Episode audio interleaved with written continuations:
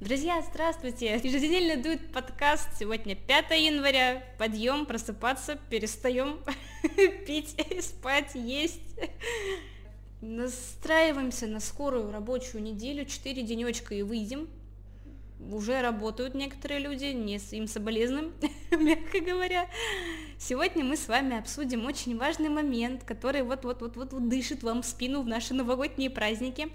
Сегодня мы обсудим эндокринологию. В гостях у нас Каракшева Елена Сергеевна, врач-эндокринолог, врач-терапевт. Здравствуйте. Здравствуйте. Как отгремели новогодние? Все хорошо. Без тяжелых последствий. Это самое главное вообще. У нас направление эндокринологии прям вот милипусечкино вот было развито. Вот как вы у нас оказались? Такая красивая. Абсолютно, наверное, случайно, увидев э, вакансию на одном из сайтов, где размещают вакансии, я позвонила нашему, нашему главному врачу, пригласили на собеседование, ну, собственно говоря, вот я здесь. Супер, как давно у нас? А, получается, с начала ноября. О, 23 -го года. Да, вы прям попали в момент переворотный такой. Да, у нас это так точно. много всего. У нас должна была прийти стойка, у нас вводится бариатрия. Вы как на это смотрите?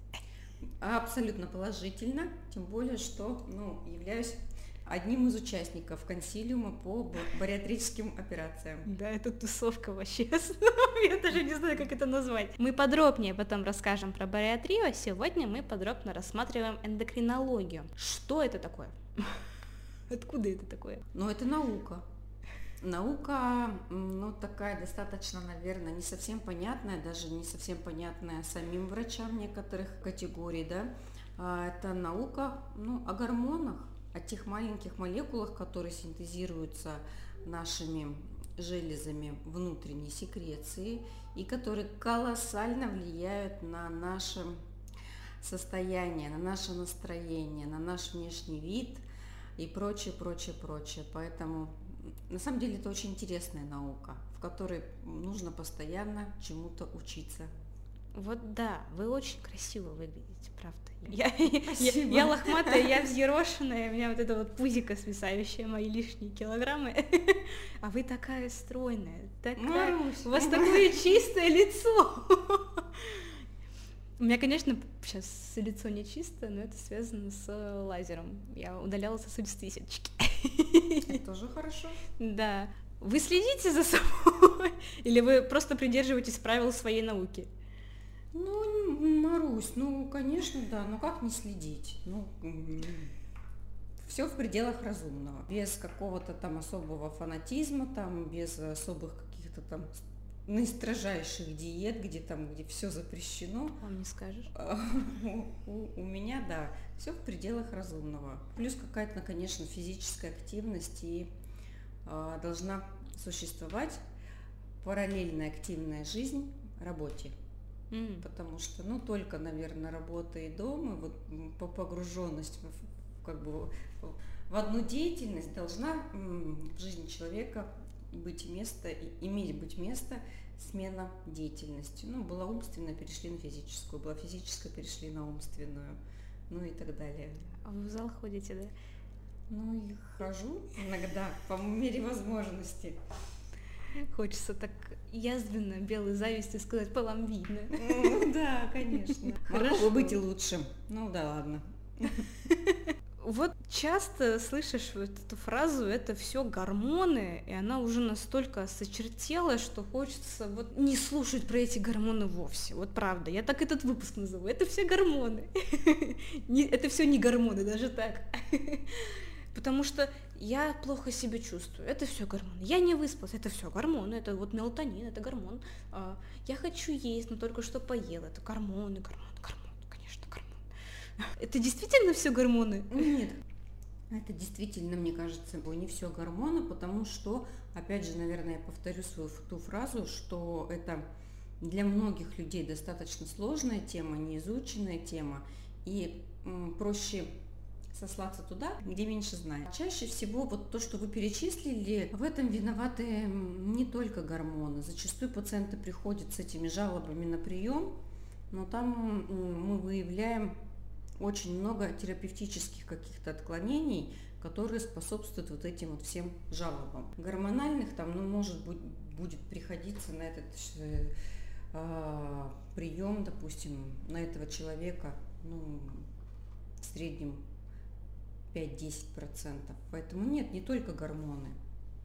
В целом все зависит тоже от человека, его образ жизни, его настрой, его физическая активность, а, питание немаловажную роль играет да, в самочувствии. Ну, а гормоны, конечно, проверять нужно, но не забывать о других факторах. Это, это наша любимая ТТГшечка пошла? ТТГшечка, да, наши любимые свободные фракции щитовидной железы, гормонов щитовидной железы. По поводу вот того самого голода, да, что поела и есть хочется. Очень часто мы видим сейчас состояние гиперинсулинемии, либо а, инсулинорезистентности, который приводит к набору веса. А, это нужно и можно лечить, потому что так или иначе лишний вес, да, а, небольшая физическая активность, гиперпродукция инсулина поджелудочной железой, все это может приводить в конце концов к развитию сахарного диабета второго типа, чего абсолютно как бы не хотелось бы. Есть такой мем, это те, кто знают и те, кто не знают. Я вот не знаю, в чем разница между первым и вторым типом у сахарного диабета.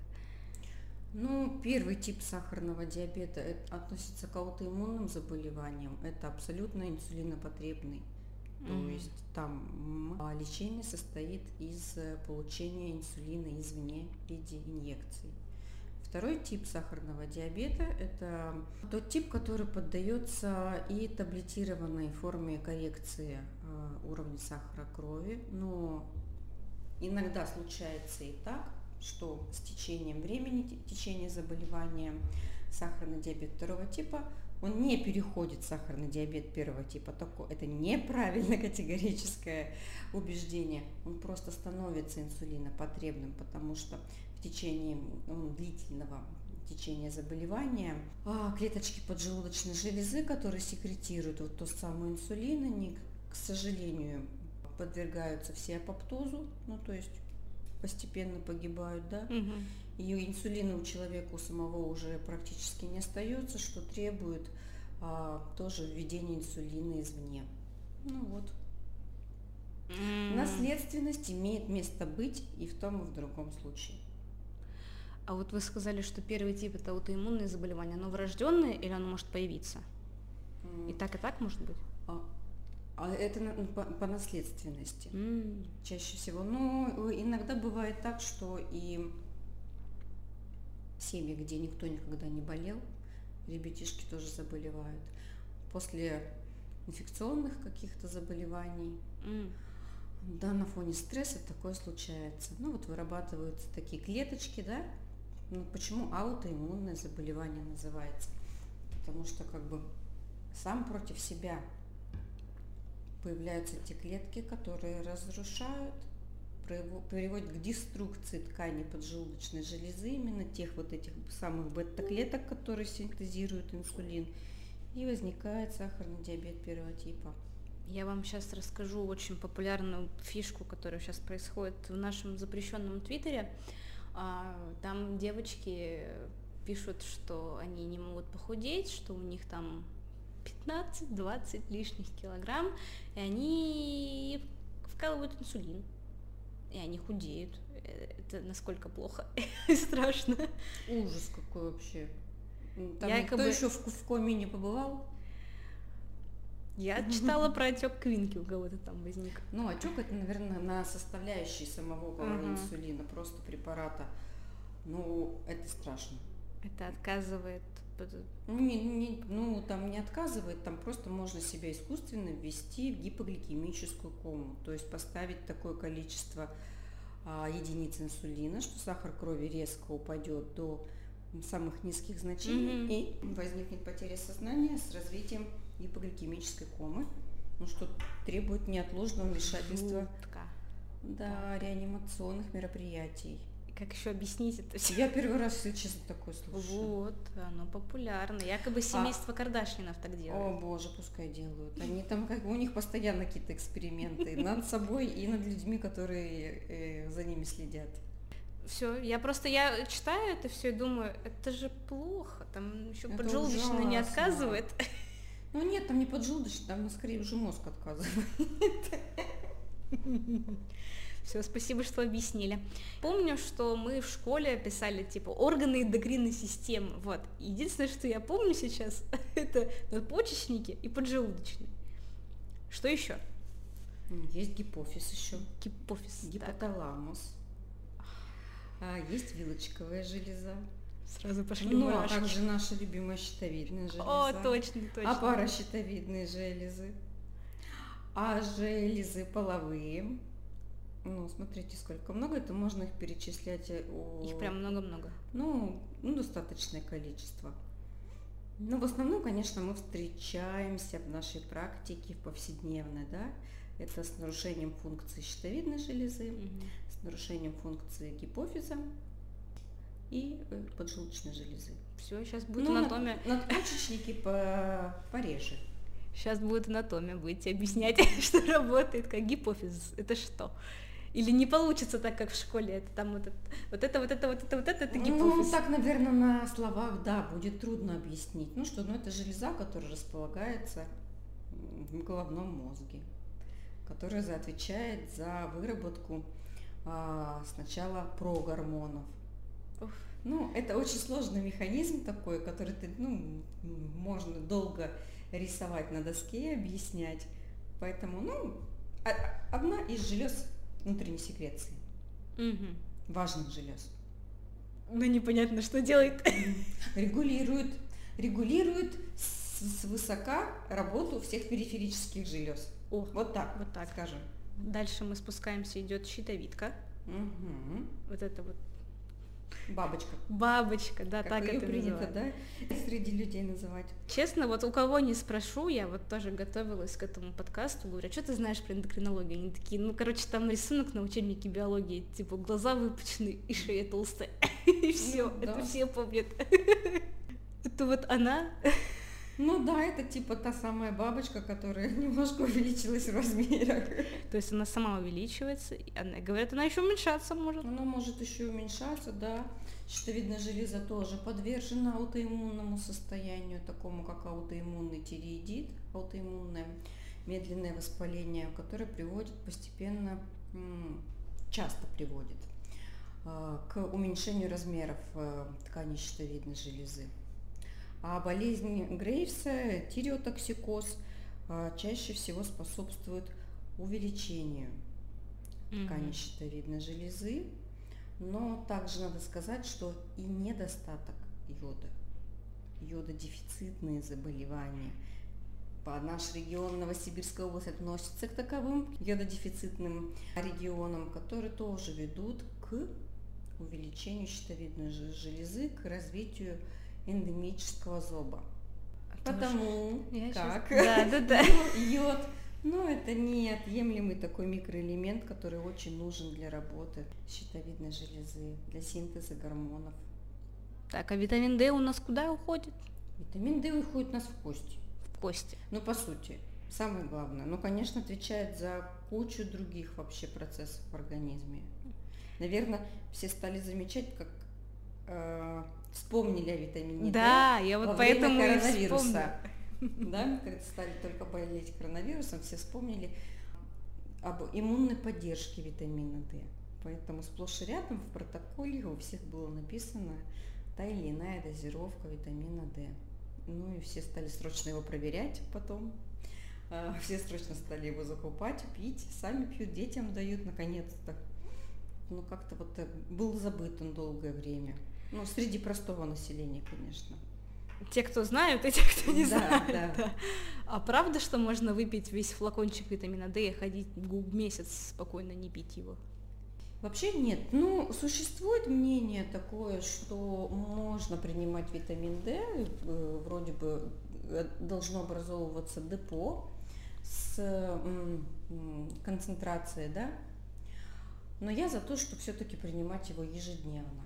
Ну вот сколько вы получили, столько израсходите Мгм. в течение дня.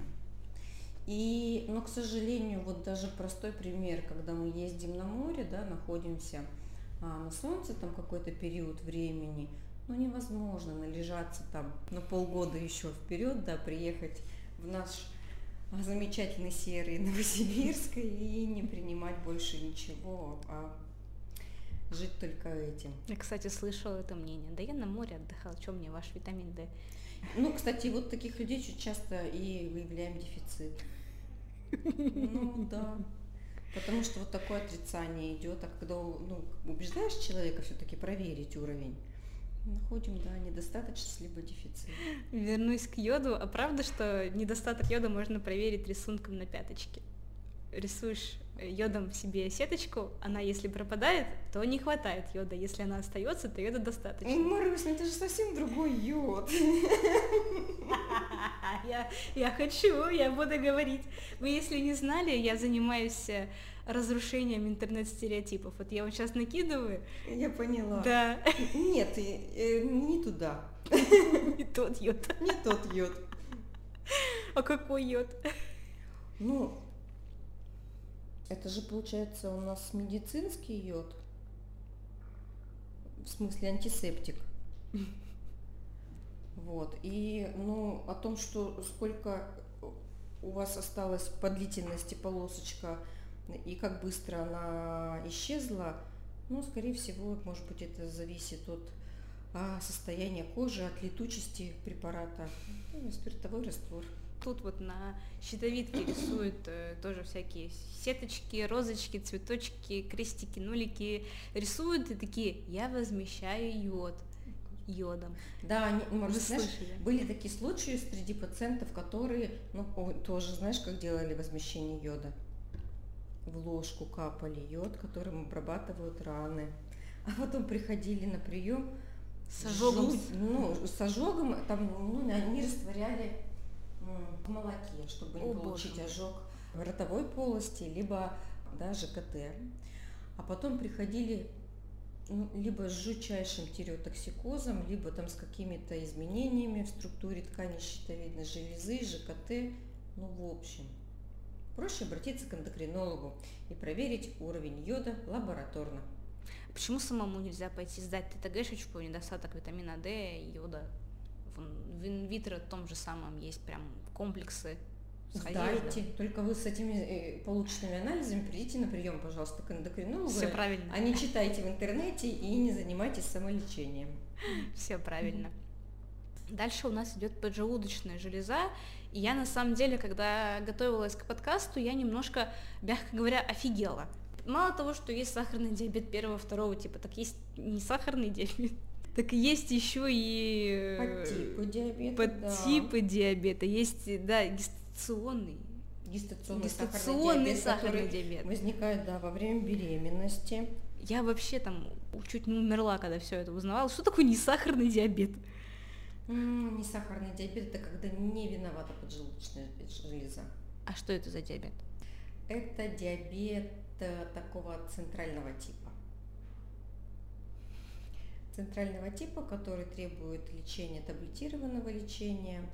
А, При этом у пациента уровень сахара крови остается в норме. А глюкозурия, то есть э, а, выделение сахара с мочой, имеет мес- место быть. Получается, М, что мгм. почка фильтрует глюкозу. Это очень плохо. Это, ну, конечно. Ну, это заболевание, да, это плохо. Вы что в комментариях бывает читаешь, типа, а насколько это плохо? Ну, мне кажется, любое заболевание это плохо. Ну, да, начиная там от простуды, заканчивая какими-нибудь самыми страшными. Последний раз видела этот комментарий, когда беременная девушка скидывала анализа, и там единственное отхождение от нормы это гемоглобин, его было 95, и в комментариях пишут, а вам врач не сказал, что это не сильно плохо? Она отвечает, а насколько это неплохо? Вообще, такие милые люди. Так вот, поджелудочная железа, по сути, пе- переваривает пищу. И все. Участвуют, да. И ну, нет, у нее есть экзокринная функция, есть и эндокринная. У поджелудочной железы две функции.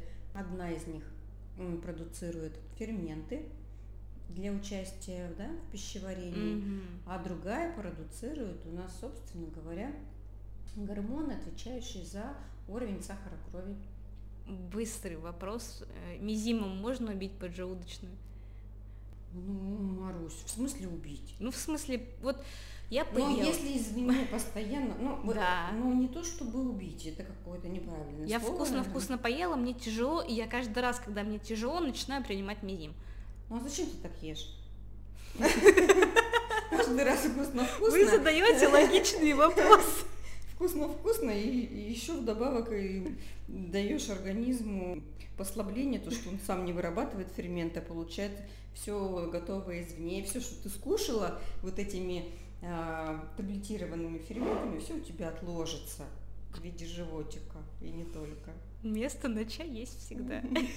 Да, да. Это неправильно. Наверное, это больше вопрос к гастроэнтерологам. Но так а. делать не надо. Вы мизим не любите, да? Да нет, дело не в мизиме. А. Часто и, и много вкусно кушать. Вкусно кушать нужно и можно, и часто, но правильно. Согласна с вами. Так, еще непонятно, что делать поджелудочная, что еще? Что еще? Так, мы перевариваем пищу и... И регулируем уровень сахара крови. И все. И все.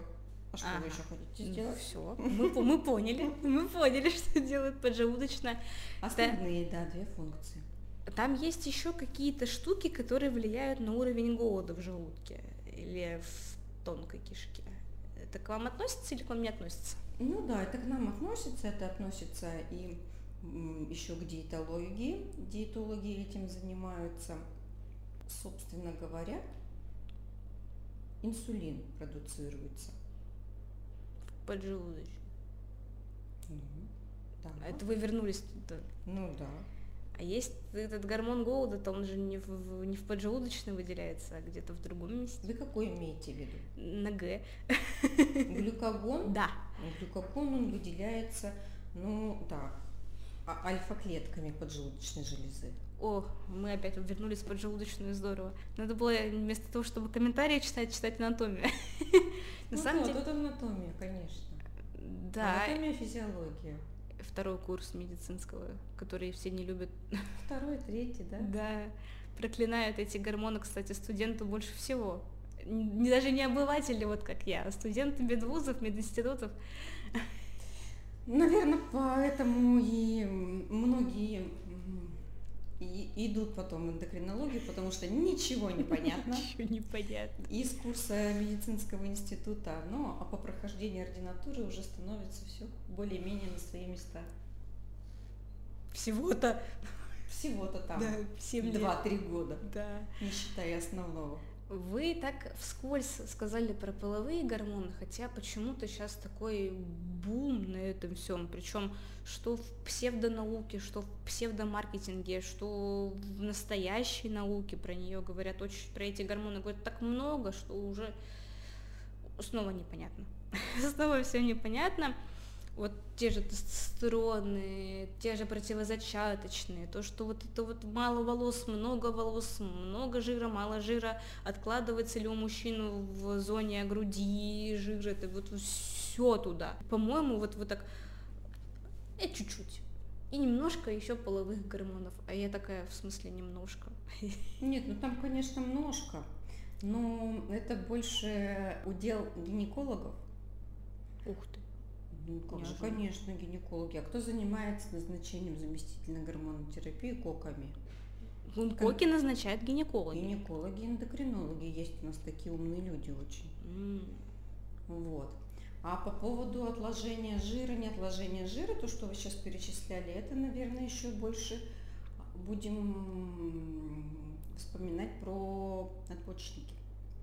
О, про перешагнули через надпочечники, да, кстати эти ребята что делают? Эти ребята, они такие малыши, но от них, конечно, зависит очень много.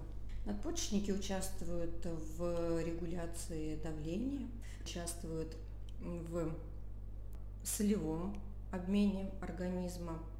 А надпочечники отвечают за состояние кожи, веса, про давление, я помню, сказала. Про сказали. сказала. Ну и вообще отвечают за уставшие вы или не уставшие сегодня. Мы нашли виновника.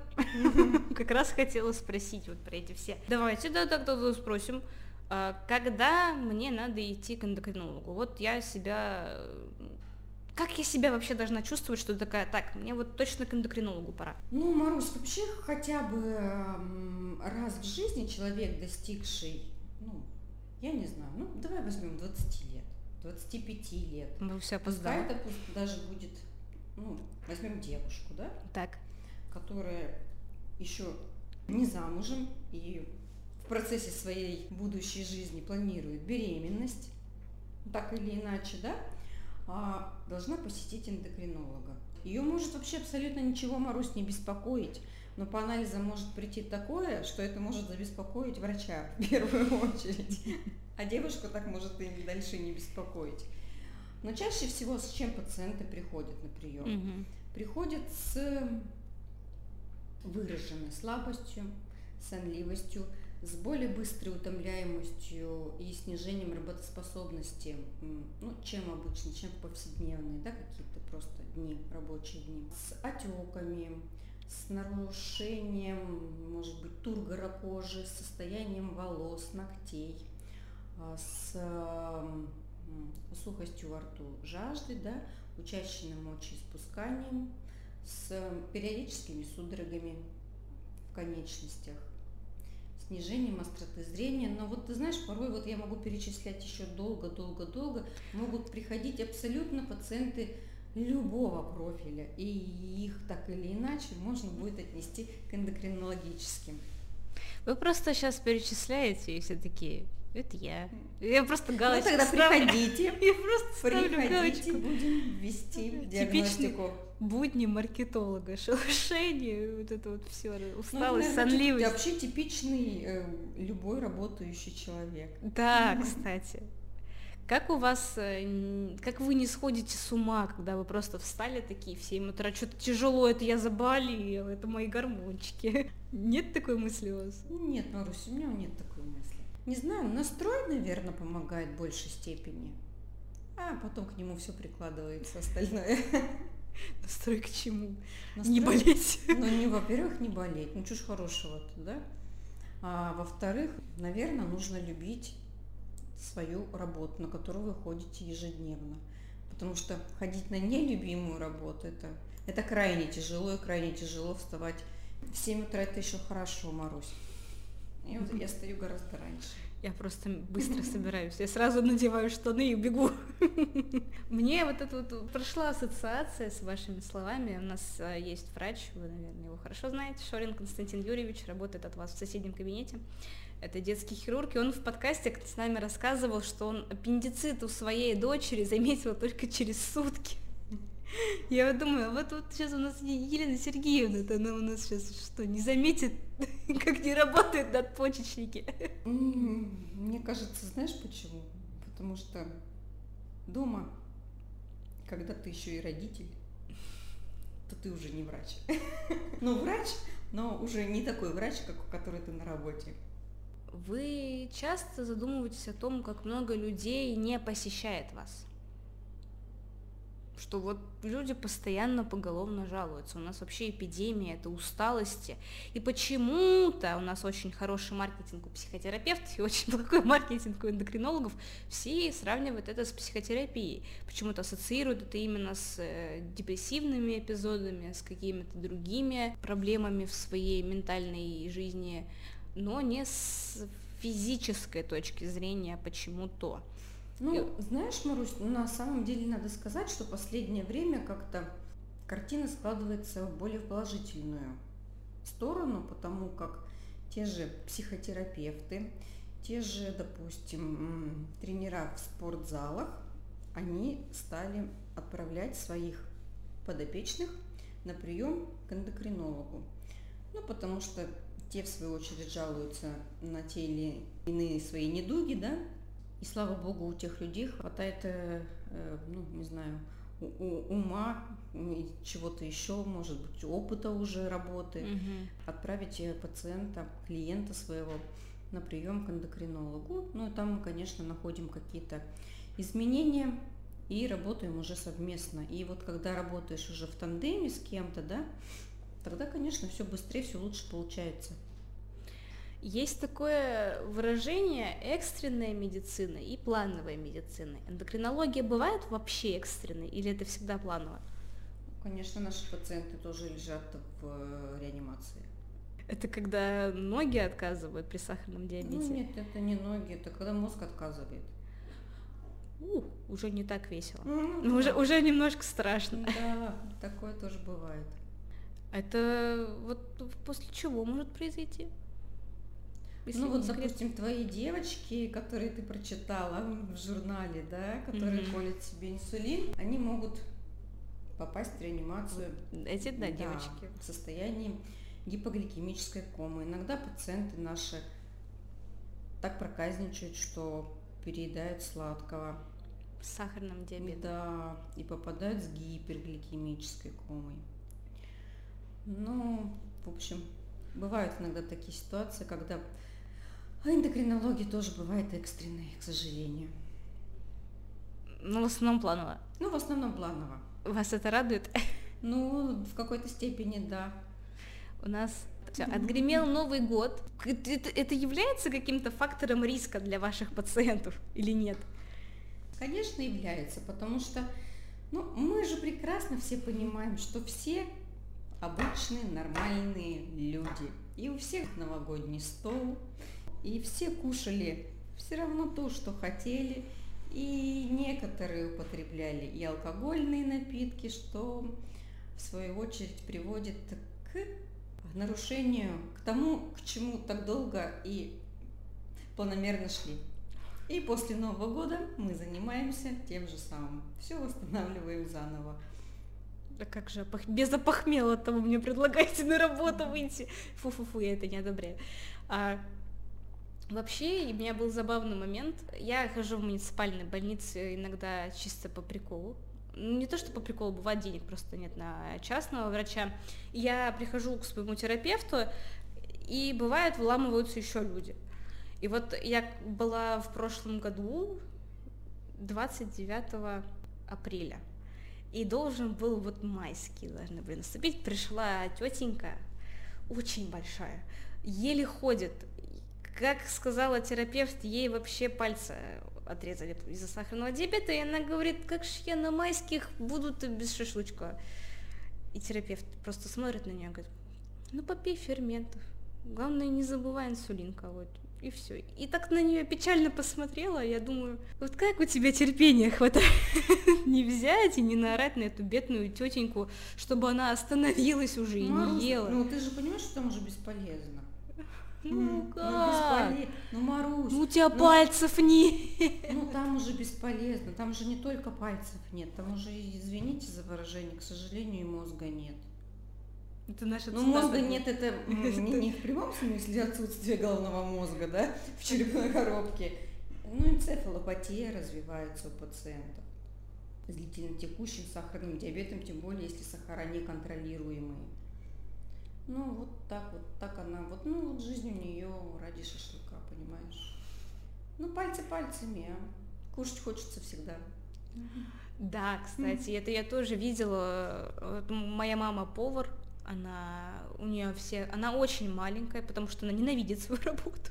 Она очень устала готовить, но коллеги у нее женщины, которые ну очень любят еду, очень любят поесть, и у каждой второй сахарный диабет, ожирение, и эндокринолог перед операцией одной женщине назначила вот такой вот список ограничений, там диета номер 6, диета номер 9, и она со слезами на глазах приходит на работу, все это вываливает, говорит, я не буду есть, я не буду пробовать еду, которую ем, я не буду чувствовать свою работу.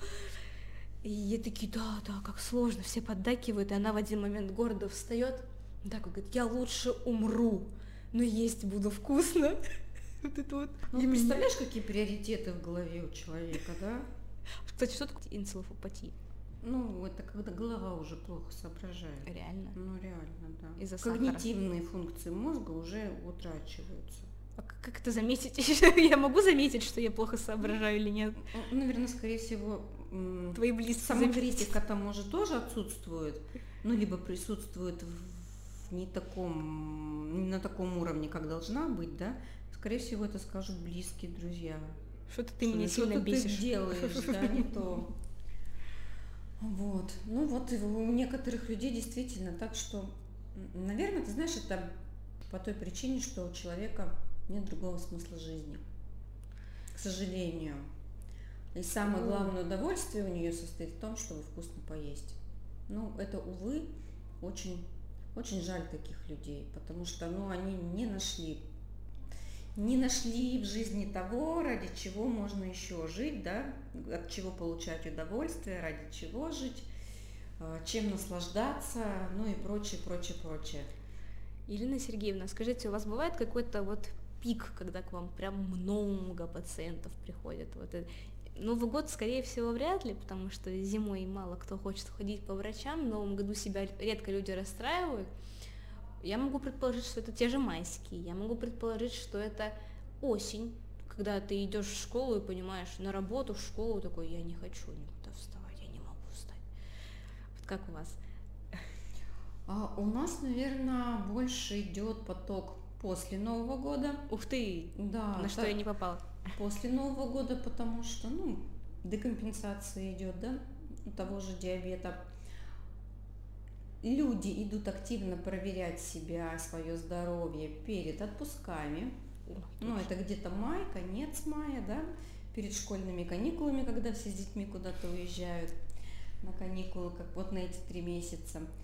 И да, перед школой и, и, и сам сентябрь, когда все вернулись отовсюду, откуда могли, с картошки, с закрутки банок своих, с оленев, вареньев.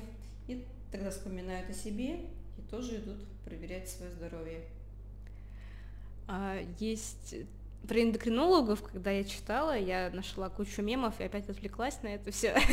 И там самая популярная шутка в интернете и вообще, в принципе, у людей в обиходе, это то, что э, тетенька с весом 120 килограмм говорит мне меньше жрать.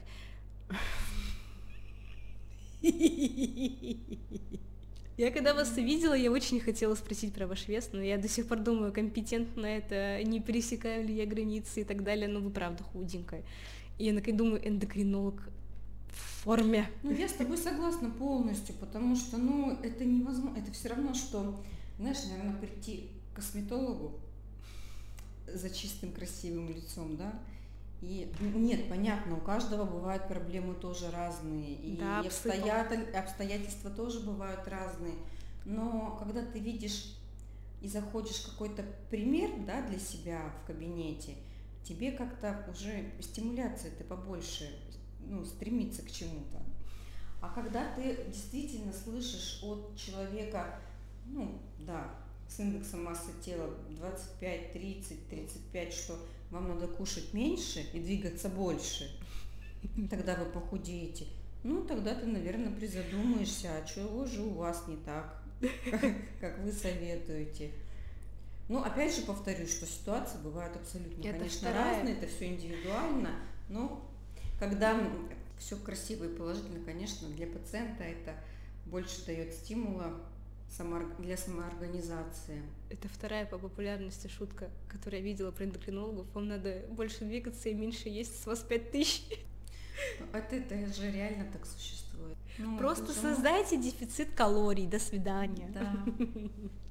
Это ужасно. Бывает, что к вам приходят... Вот просто у меня тоже был пик, э, когда я была ипохондриком, возможно, остаюсь, я просто сдала эти ТТГ, я просто сдала этот витамин D. Мне было очень сонно, очень плохо. Я не знала, куда я хожу вообще, что я не слышала людей. Что-то он говорит, я такая, что? Я все время спала. Я все сдаю, а мне все идеально.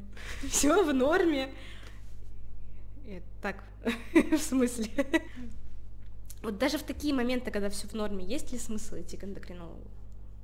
Что-то я уже резко перестала быть сонной, просто в тот момент думаю, блин, ладно. Ну, я думаю, что смысл есть всегда, если ты это тем более делала без направления от врача. Конечно.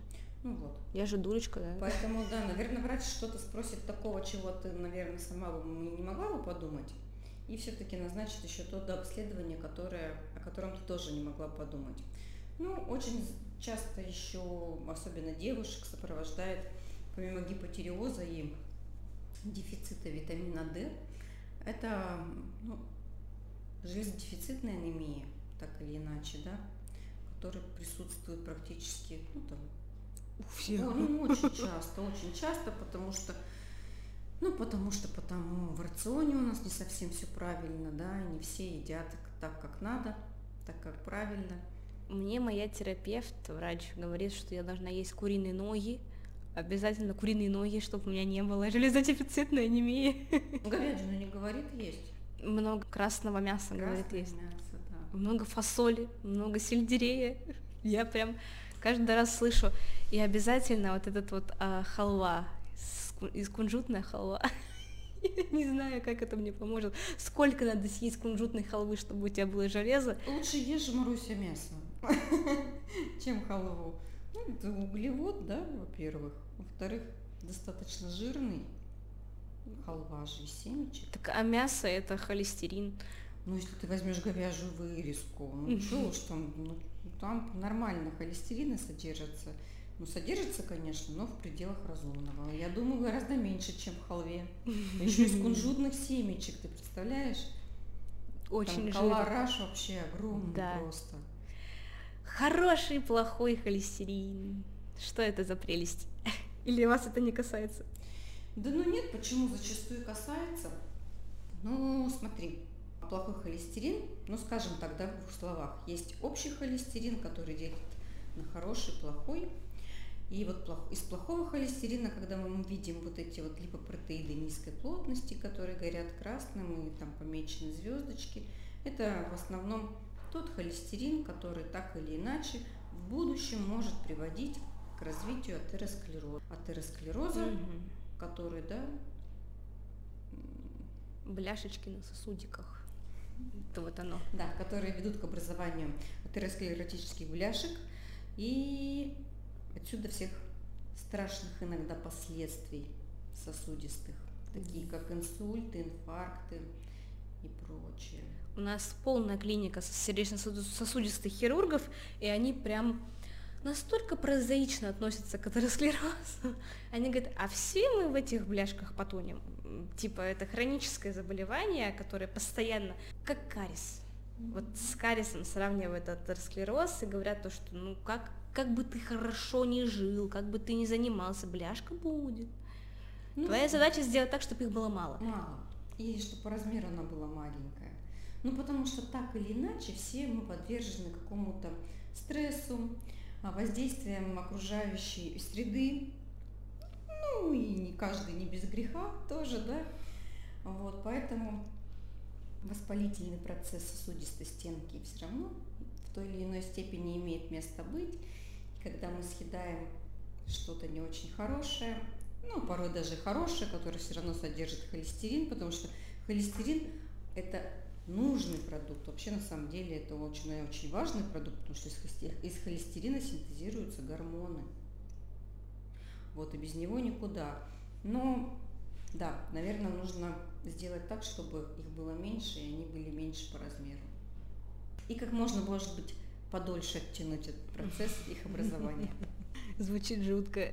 каждый раз. Я после подкастов с врачами каждый раз впадаю вот эту вот истерику. Господи, боже, я умираю. Да, ну. Еще я заметила, что очень много врачей занимается только своим направлением. Удивительно, но это сердечно-сосудистые хирурги делают УЗИ ног, у них вены постоянно не смотрят. Они носят чулки компрессионные, а вакцинироваться от энцефалита, когда ходят на рыбалку постоянно, они не хотят. И вот Константин Александрович Мишуров, наш заведующий сердечно-сосудистыми хирургами, скажет, что так я же в голову в эти кусты не лезу, и все. А у много спросишь, она скажет, да, я от ВПЧ привита, я от всего привита, у меня все есть. У вас есть какой-то ваш личный комплекс э, проверки, может, какой-нибудь э, диспансеризации, свой личный списочек того, что вы проверяете у себя? Да, есть. ТТГ. Нет, не ТТГ, это и общеклинические анализы, которые я периодически сдаю, и сдает вся моя семья. Ну, где-то примерно минимум два раза в год, ну, по состоянию, по самочувствию мы сдаем. И ребенка тоже проверяем. Общеклинический анализ крови? Ну, крови, биохимия, да, УЗИ. Чего? УЗИ брюшной полости, ну, как, ну, допустим, у женщины это гинекология, угу. да. А, обязательно смотрим за легкими, ну, то есть флюорография, либо диаскин-тест у ребенка раз в год это обязательно. Угу. Ну, типич... звучит как типичный набор пока что. Ну, как типичный чекап, наверное, да. да. Раз в год к стоматологу, гинекологу, флюорография. Ну, да, да. УЗИ молочных желез, либо маммография. Потому что Потому что потому. Если сам за собой не последишь, к сожалению, никто этого за тебя не сделает. Ну почему? Берешь вот так вот за шкирку, как иди к эндокринологу, иди к врачу. Ну. Заколебал кашлять, вздыхаться и толстеть. Часто ли ожирение является поводом прям срочно пойти к эндокринологу, или можно как-то самостоятельно справиться, или с помощью эндокринолога будет проще? Ну, конечно, будет Марусь проще. проще. А, все зависит от м, степени, скорее всего, ожирения, да, от угу. степени избыточной массы тела. Если это м, еще вообще не критично, если человек только-только начинает, ну, замечает за собой, что оп, а штаны уже, допустим, не так хорошо садятся, а кофта вот этот уже не застегивается, пуховик не сходится где-то местами. Но, конечно, нужно начинать в первую очередь ну, с элементарных вещей, да, пересмотреть свой рацион. Переодеть лосины, чтобы они растянулись. Одеть оверсайз. Да, да, да. И бегом на работу. Это не джинсы сели, это я постирала их тогда. Да, да. Период отрицания срабатывает, кстати. Но когда ты общаешься с людьми с ожирением, ты понимаешь, что, что во-первых, они в курсе. Они прям знают, что они такие, они не живут в иллюзиях. Во-вторых, они просто не знают, с чего начать. Там и сосуды, и сердце, и зубы, и почки, и колени болят, и... И, и, и половая система. Да, и mm все это вот так вот падает. Если вы играли в эту игру Pledge Inc., где надо убить человека, биоинк, где ты действуешь на человека, вызываешь у него определенное заболевание, твоя задача в определенных условиях, в данных игрой, сделать так, чтобы он умер, да, к сожалению. Боже, нет, я не играла. Это страшная игрушка, но на самом деле она очень мотивирует, там, потому что самый первый, самый простой уровень человек с ожирением и светлыми привычками. И тебе даются очки баллов, если он курит, если он имеет незащищенный секс, если он не ходят к врачу. Маруся, ты... где такие игры? Везде. Берешь? Это очень популярная игра. Серьезно? А Pledging, первая игра, которую я назвала, это надо всю планету заразить и убить. О, ужас. Тебе дается там бактерия, вирус, э, неовирус, вот это вот, и ты все это прокачиваешь и играешь. Попробуйте, очень весело. Во что вы играете? Я врач, я сохраняю жизни, да? Это ты меня мотивируешь к обратному. Вот всех это мотивирует. И там последний уровень – это человек, который следит за собой на ЗОЖит человек, если что. То есть ты его убить сложнее всего. И твоя задача привести его к ожирению, то есть к первому уровню, который у тебя был. Это не так просто делается. Ну, конечно, склад ума совсем другой. Конечно. Если ты один раз... Я вот пью 2 литра водички в день. Я да. понимаю, что если я не пью 2 литра водички в день, мне очень плохо. Мне прям сушит. Угу. Я прям... Я чувствую, что я не пью воду. И я буду пить эту воду. Молодец. Спасибо. И причем вы так сказали, частое мочеиспускание, один из симптомов, э, признаков того, что пора идти к эндокринологу. А как, как это понять, когда оно частое? Ну, частое, Марусь, это, будем, знаешь, как оценивать? Не соответствует вы, количеству выпитой жидкости. Ну, ты примерно знаешь, сколько ты выпила, да? Ну, ты должна сходить в туалет там плюс-минус столько же. Угу. Но когда ты понимаешь, что ты ходишь намного больше, чаще и большими объемами, и просыпаешься ночью ради того, чтобы не раз, иногда и не два пациента жалуются, что за ночь встают, а, помочиться, и это далеко не цистит там и не простатит, угу. ну, тогда да, это повод задуматься серьезно и по-быстренькому обратиться к врачу. Да, вот надо вернуться к людям с ожирением. А вот как я говорила, что они не знают, куда пойти, к какому специалисту. Как вы порекомендуете поступить? С чего начать людям с ожирением? Все-таки к эндокринологу?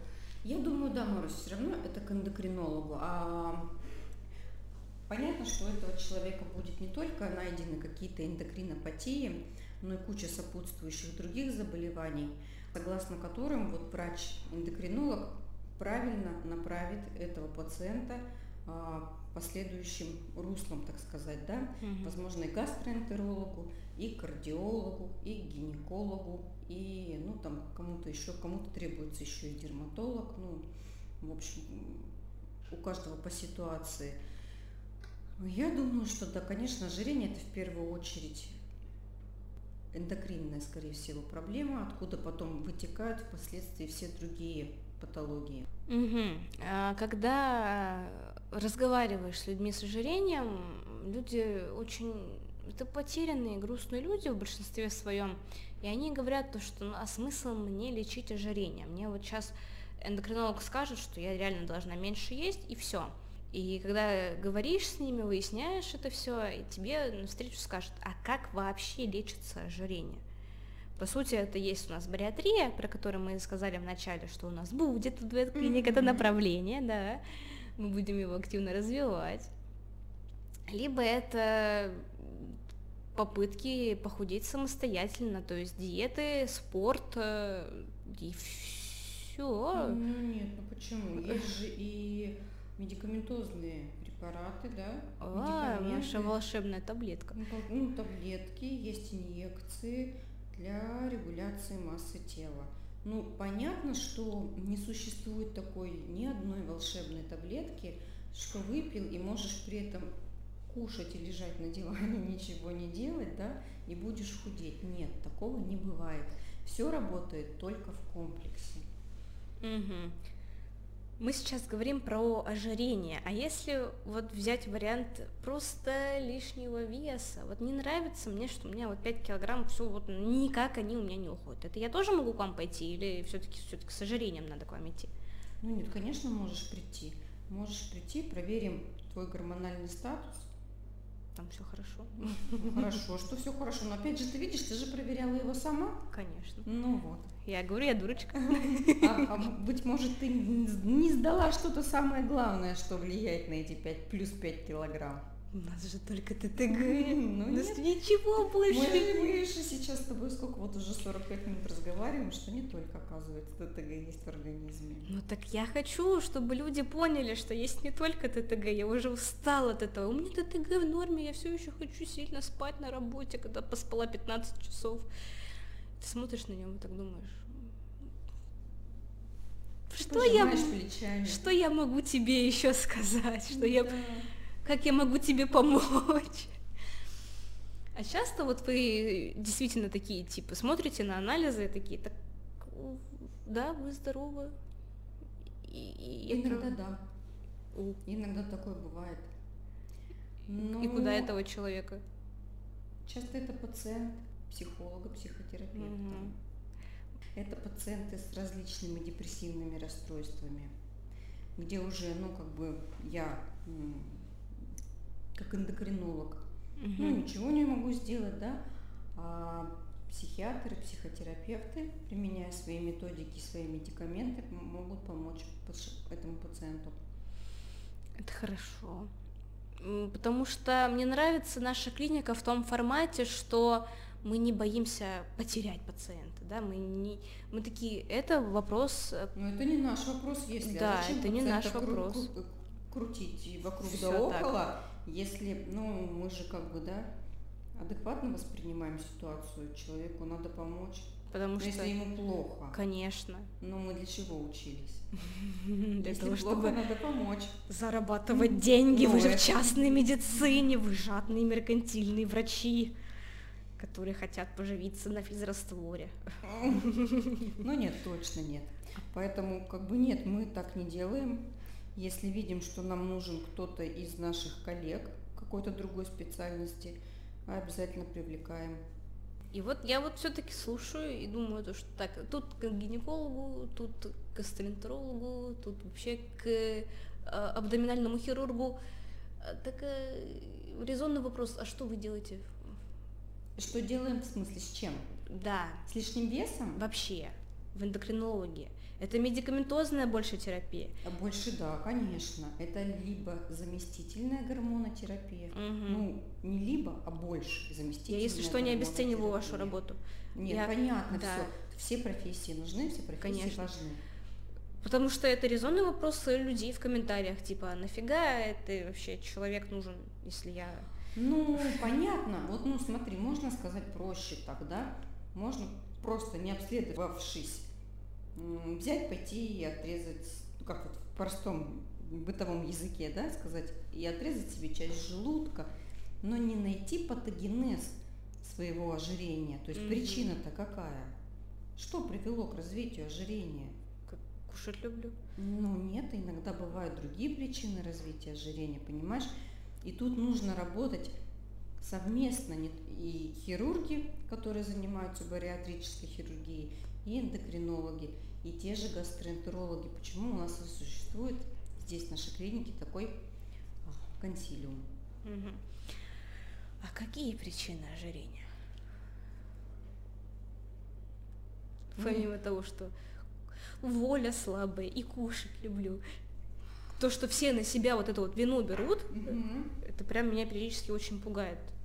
Воля слабая, кушать люблю, образ жизни еще туда же наследственность тоже, а, ну и нарушение гормонального фона. Это гипотиреоза недостаточной функции щитовидной железы, это гиперинсулинемия, да, дисфункция поджелудочной железы, нарушение функции надпочечников, а, нарушение функции гипофиза, гиперпролактинемии. Проблемы с гормонами реально могут привести к тому, что вот э, красивый там здоровый молодой человек, а тут плюх, и он толстый и лысый. Реально, мама, Реально. Представляешь? И реально иногда бывает из такого толстого и лысого красиво получается. Это очень хорошо. Надежда есть. Это, это вообще самое главное. Не скажу, что сильно волосатый, но стройный, да. Потому что очень страшно, потому вот ты живешь принимаешь там свои противозачаточные, как большинство моих ровесниц, как я сама, тебе в один момент гинеколог говорит, а ты не хочешь к эндокринологу сходить? Надеваешь свои штаны икселевские и думаешь, не хочу. А если нужно пере... поменять противозачаточное, это все-таки тоже гинеколог это делает? Это гинеколог. А если гинеколог скажет, не знаю, что делать, идешь к эндокринологу? Ну, мы можем, в принципе, Марусь, но вообще это их прерогатива. Меняешь гинеколога. Меняешь гинеколога на гинеколога-эндокринолога, потому что есть гинекологическая эндокринология, такой специальный раздел в, в гинекологии, в эндокринологии, ну, где люди углубленно занимаются именно этим подбором а, контрацептивов, да, там же еще нужно учитывать и свертываемость крови, и там вредные привычки, прочее, прочее. Да, вот. Ну, там, ну, там вообще, много факторов. Да. Если встает вопрос бесплодия, какое место эндокринология занимает в этом? Ну что, тебе не могу сказать, что именно какое место. Часто но приходит, имеет место быть. Имеет место угу. быть. Потому что люди часто останавливаются на гинекологе, то что там хорошо, у уролога все хорошо, нет, и все. Нет, нет, нет, сейчас, слава богу, все, у нас гинекологи уже большие молодцы гинекологи, репродуктологи особенно, которые этим занимаются, и они очень дружно работают с эндокринологами. И все девочки, которые планируют беременность, которые приходят к этим специалистам, они проходят обследование у эндокринолога. А есть какая-то рекомендация девушкам, именно вот вы сказали, планируют беременность. Вот я планирую беременность, например. Я должна пойти к эндокринологу? Это будет хорошо? Это будет хорошо, Марусь. Если ты тем более ни разу не была, ну, это лишним, по крайней мере, не будет точно. Потому что мы недавно выяснили, что надо к проктологу ходить перед беременностью. Это тоже важно. А не когда уже геморрой после родов да, вылез. Да, да.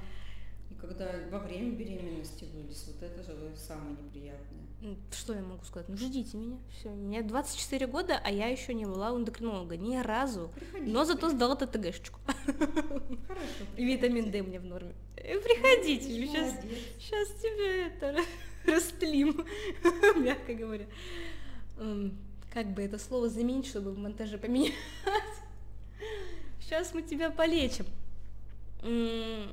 Спасибо за подкаст, что я могу сказать, потому что все еще мало что понятно на самом деле, э, но понятно, что очень важно. А, хочется, чтобы больше людей задумывалось о том, что эндокринология как бы не наука, которая сидит сбоку, потому что от нашего гормонального фона действительно вот эта ситуация, когда ты красивый и волосатый, ты переходишь в толстого и лысого. Mm-hmm. Это очень страшно, очень всех пугает. И более того, это реально, это бывает, это существует, причем как бы видимых причин может быть и не быть. Вот. Елена Сергеевна, дайте какой-нибудь совет нашим слушателям. Личный, от тебя. А, ну, наверное, мой личный совет будет такой, что более внимательно относиться к себе, а, к своему здоровью, ценить себя, ну, я не то, что имею в виду быть эгоистом в, полном смысле этого слова. Здоровый эгоизм. Здоровый эгоизм нужно иметь непременно, потому что, ну, к сожалению, здоровье это та вещь, ну, которая, вот существует эта поговорка, она действительно работает, которую не купишь иногда ни за какие деньги. И вроде бы и деньги есть, и связи есть, а бывают такие ситуации случаются, что но, к сожалению, ничего не помогает. Поэтому повнимательнее к себе относиться, вовремя приходить на приемы докторам, не бояться докторов. Ну и быть здоровым всем в новом году. Ну, какая красота!